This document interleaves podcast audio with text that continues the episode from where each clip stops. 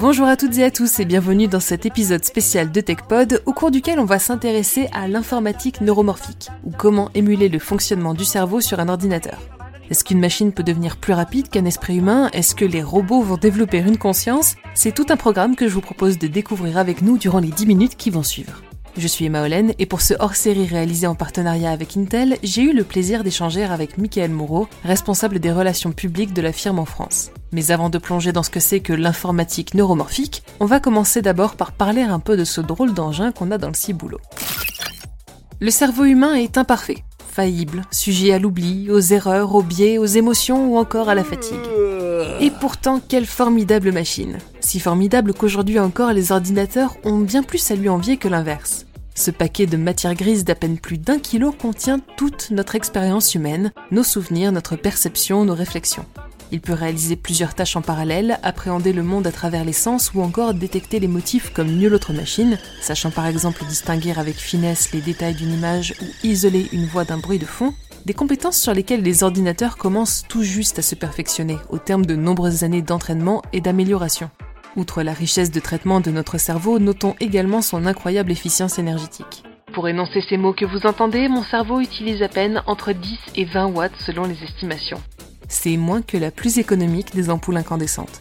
Comprenons-nous bien, il vous faut plus d'énergie pour éclairer votre salon que pour effectuer les centaines d'opérations que votre cerveau réalise à chaque seconde.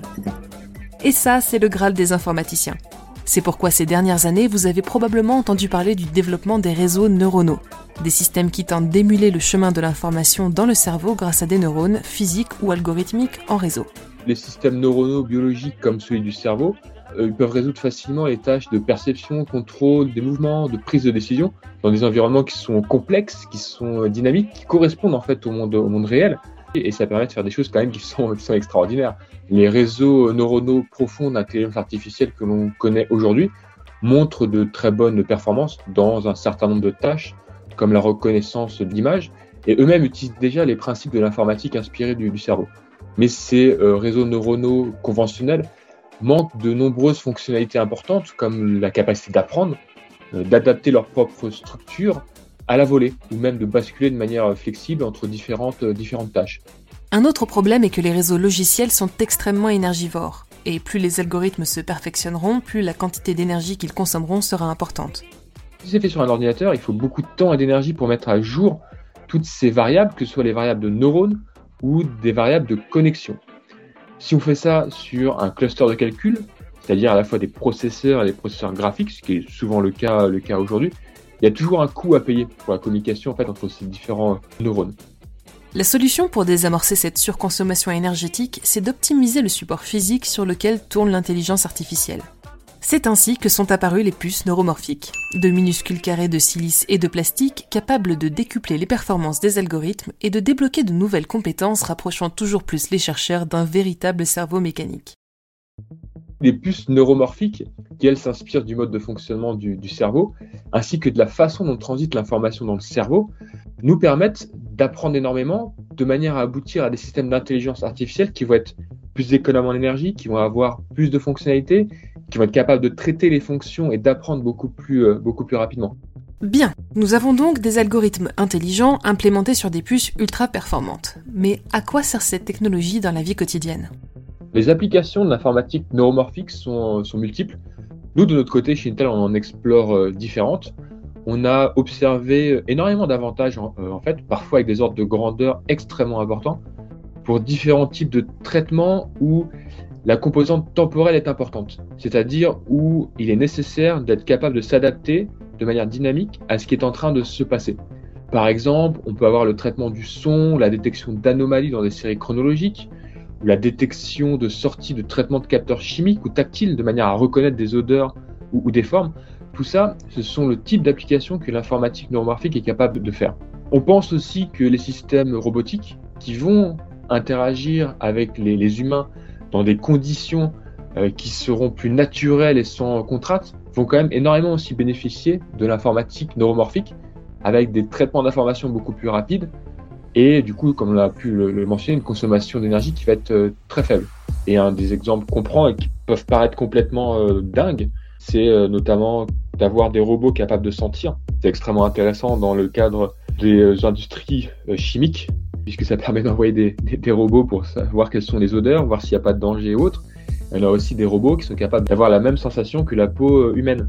Après, il y a d'autres domaines sur lesquels on, on, travaille, sur lesquels on réfléchit, qui sont prometteurs, comme le calcul massivement parallèle et le calcul scientifique. Donc du coup, vraiment un éventail, un panel de domaines euh, qui peut être très important et qui reste à explorer. Bon, vous l'avez compris, avec l'usage du futur et du conditionnel, ce n'est pas pour tout de suite, et ces puces servent pour l'instant principalement à des fins de recherche. Alors avec une puce de recherche, euh, comme notre puce LOI 2, en fait on explore les différents algorithmes de traitement et d'apprentissage, et on les, compare à l'approche classique dans différents cas d'utilisation, dans différentes tâches, de manière vraiment à voir là où ça va mieux fonctionner, ce que ça permet euh, d'apporter. Pour le monde de la recherche, euh, l'informatique neuromorphique va changer énormément de choses. Pourquoi? Parce que par le passé, tous les neurones, ils adoptaient exactement le même, le même modèle. Quand on regarde les neurones de la puce LOI2, on voit que d'une part, il y en a beaucoup plus, puisque par rapport à la précédente puce de recherche, donc on appelait LOI, on est passé de 128 000 à plus, à plus d'un million. Et on a aussi grandement amélioré la flexibilité de ces neurones et la mémoire qui leur est associée.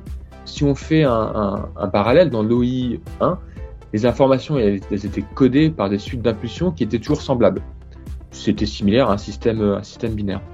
Avec l'OI 2, on voit arriver des impulsions qui sont de différentes magnitudes, qui peuvent du coup coder en un seul trajet d'information une valeur que l'OI 1 codait en plusieurs impulsions. Et à cela s'ajoute une meilleure compression des données, une communication de l'état des neurones à la volée. Avant, il fallait mettre en pause le neurone et sa mémoire et tout changer.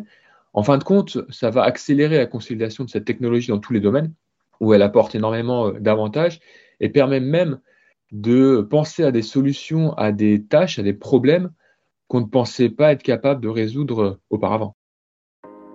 Mais la neuromorphique, ce n'est pas comme l'informatique quantique qui semble pour l'instant fermement cantonnée au domaine des laboratoires. À terme, ces puces beaucoup plus résilientes et plus stables pourraient intégrer nos ordinateurs pour augmenter leur performance ou encore jouer le rôle d'interface entre hommes et machines. Les systèmes neuromorphiques vont avoir une application euh, dans le monde civil, dans le monde public, contrairement à ce que vous pourrez penser, parce que ça paraît être un sujet un petit peu complexe. Euh, la plupart des applications en fait que l'on cible sont destinées à ce qu'on appelle le calcul embarqué. Euh, ça vise en fait à réduire la consommation d'énergie de ce traitement, donc qui est un traitement d'intelligence artificielle, ce qui va permettre de faire ces calculs au niveau euh, local sur ces appareils qu'on va utiliser au quotidien sans forcément avoir besoin d'envoyer des informations dans le, dans le cloud. Donc en fait, ça pourrait être toutes sortes de capteurs qui pourraient surveiller les événements qui sont visuels, qui sont acoustiques ou, autres. Ça peut être de nouvelles interfaces entre l'homme et la machine. On a parlé des robots euh, précédemment. Ça peut être la surveillance de signaux corporels, dans le domaine de la santé par exemple. Ça peut être extrêmement intéressant de manière à prévenir d'éventuels, euh, d'éventuels soucis. Donc on, on voit vraiment beaucoup d'applications. Reste alors une question à poser. Ces évolutions sauront-elles séduire le grand public? Après tout, l'intelligence artificielle apporte avec elle son lot de questionnements éthiques. Impossible d'émuler de près ou de loin le fonctionnement du cerveau sans que se pose la question de la conscience ou du type d'application auquel se voue cette technologie. L'éthique c'est un sujet qui est extrêmement important pour tout ce qui concerne l'intelligence artificielle, et cela quels que soient les, les, domaines. Et euh, chez Intel, on a été euh, très clair concernant notre approche par rapport à, l'éthique, puisqu'on a euh, publié l'année dernière notre, ce qu'on appelle notre playbook sur l'intelligence artificielle et, l'éthique, où on explique clairement que l'éthique vient en, en priorité et qu'il est important du coup de travailler avec l'ensemble des acteurs que ce soit les gouvernements, euh, que ce soit les chercheurs, de manière à établir un cadre et que ce soit dans ce cadre que toutes les solutions soient pensées et développées, de manière vraiment à donner confiance à ces solutions-là et faciliter leur adoption par le grand public. Vous l'aurez compris, l'informatique neuromorphique est en marche, une petite révolution des systèmes informatiques qui pourrait bientôt débarquer sur nos ordinateurs et introduire une nouvelle génération de robots intelligents. Si elle ne nous concerne peut-être pas encore directement, cela ne saurait tarder, et c'est pour ça qu'avec Intel, on a voulu prendre le temps de parler de ces technologies et de décortiquer ses implications. Merci beaucoup à Michael Moreau et à l'équipe d'Intel pour leur temps et pour leurs explications. Si cet épisode vous a plu, sachez qu'on en a un deuxième à paraître prochainement sur Fil de Science, alors n'hésitez pas à vous abonner au podcast sur vos apodios préférés, on vous a laissé un lien dans la description pour nous retrouver sur Apple Podcast, Deezer, Spotify, Stitcher, Podchaser et tous les autres. Merci à toutes et à tous pour votre écoute et à bientôt.